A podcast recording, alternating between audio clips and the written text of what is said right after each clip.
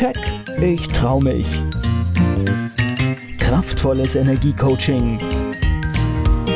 Der Podcast von und mit Manuela Klasen.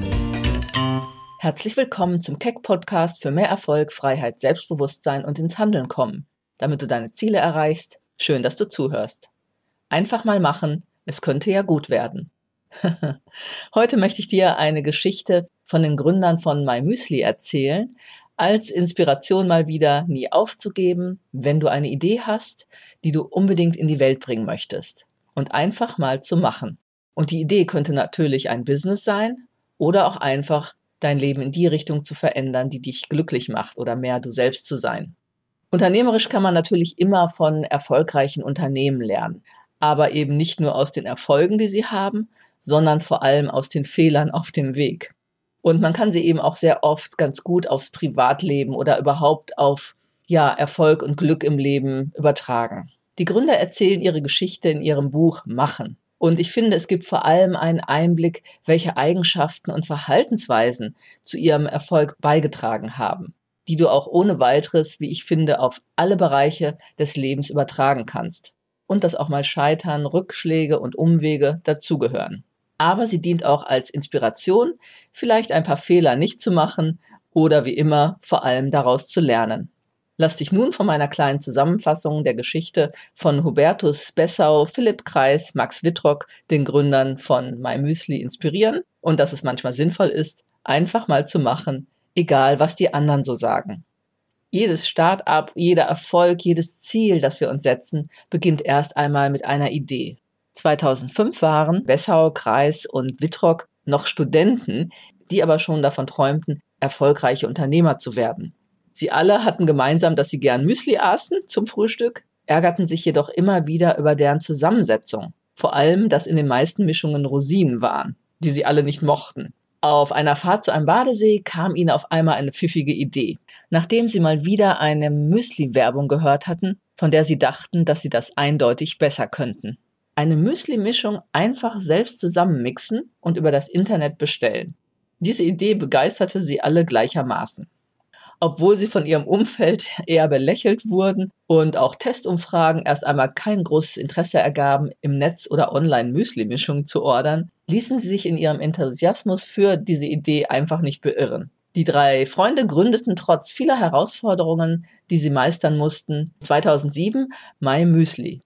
Und ich finde den Namen schon genial, weil er direkt schon fast eine persönliche Beziehung zum Müsli suggeriert. Und darum geht es ja immer. Es steckt schon direkt eine Information über das Produkt mit drin. Und das ist immer ein guter Start für ein Marketing. Sie bauten dann ihren Studentenbetrieb innerhalb von nur zehn Jahren zu einem international operierenden Unternehmen mit 800 Mitarbeitern aus.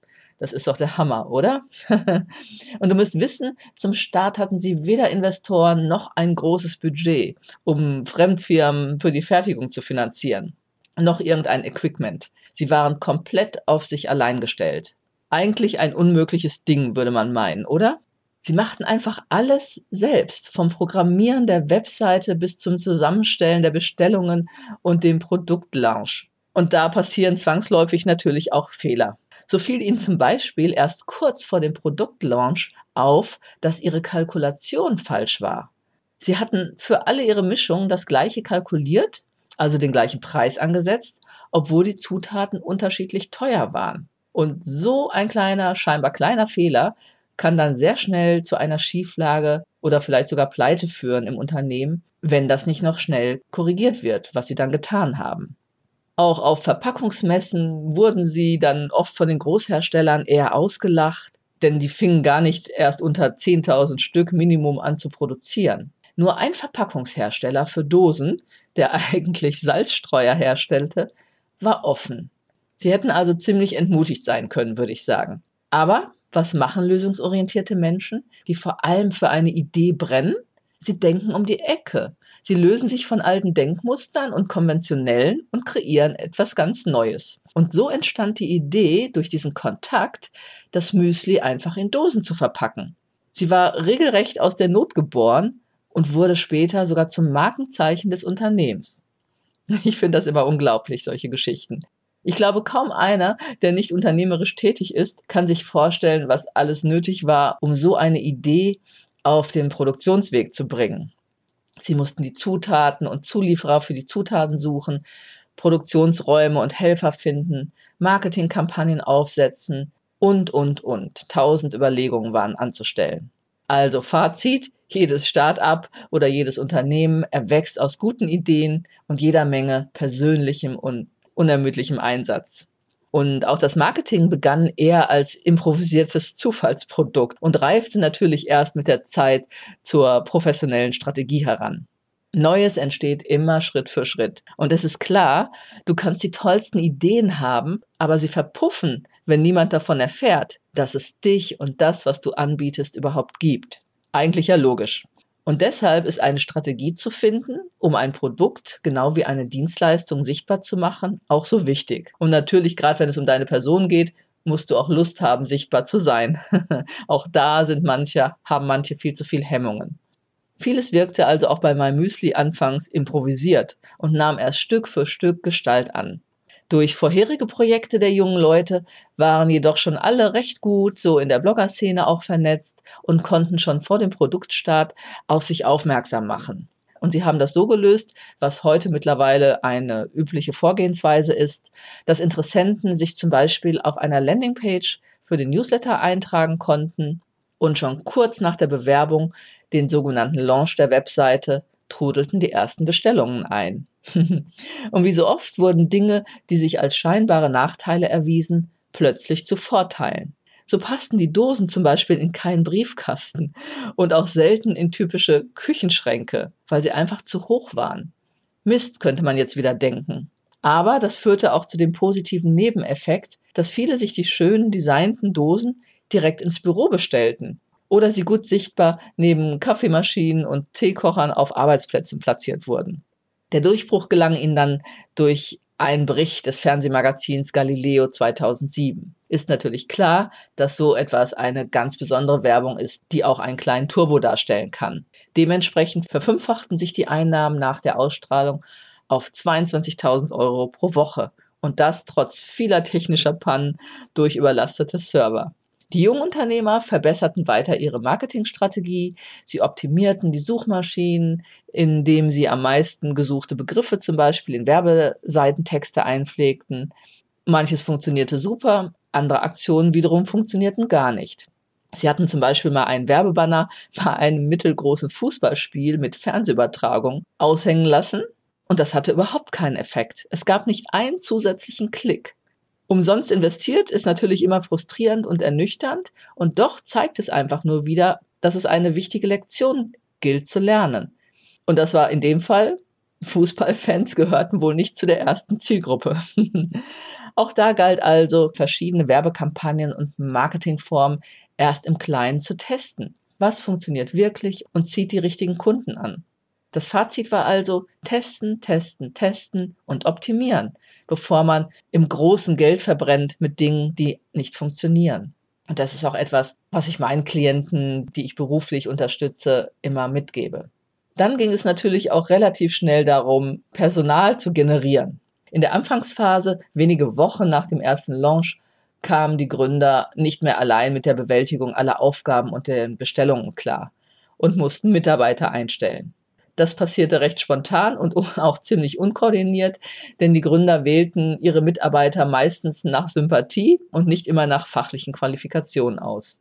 Im ersten Schritt spannten sie auch vor allem Freunde, Familie und Bekannte ein. So fangen ja viele manchmal an. Und sie mischten alles per Hand und suchten sich dann an der Uni in Passau Aushilfen für einfache Dinge.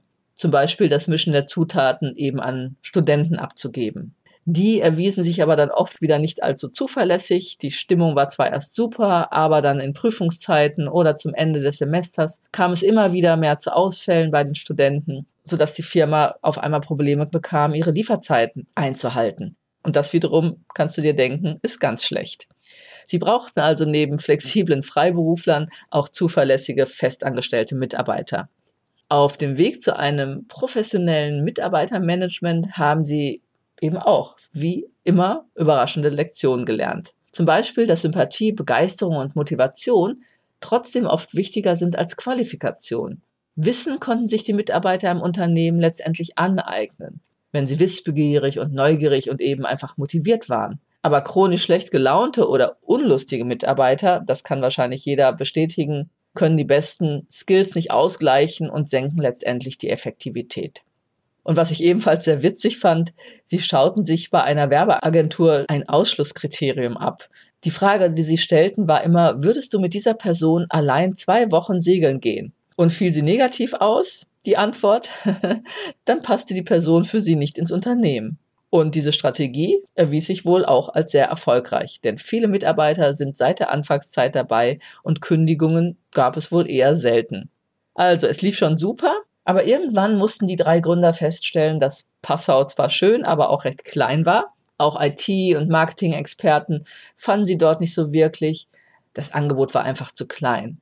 Also war irgendwann der nächste Schritt, seinen Standort zu wechseln und zu expandieren mit Teilbereichen und das taten sie dann nach Berlin. Und die Firma wuchs, wie gesagt, in nur zehn Jahren von drei auf 800 Mitarbeiter. Wer schnell wächst, muss natürlich auch weiter unerwartete Hürden überwinden können.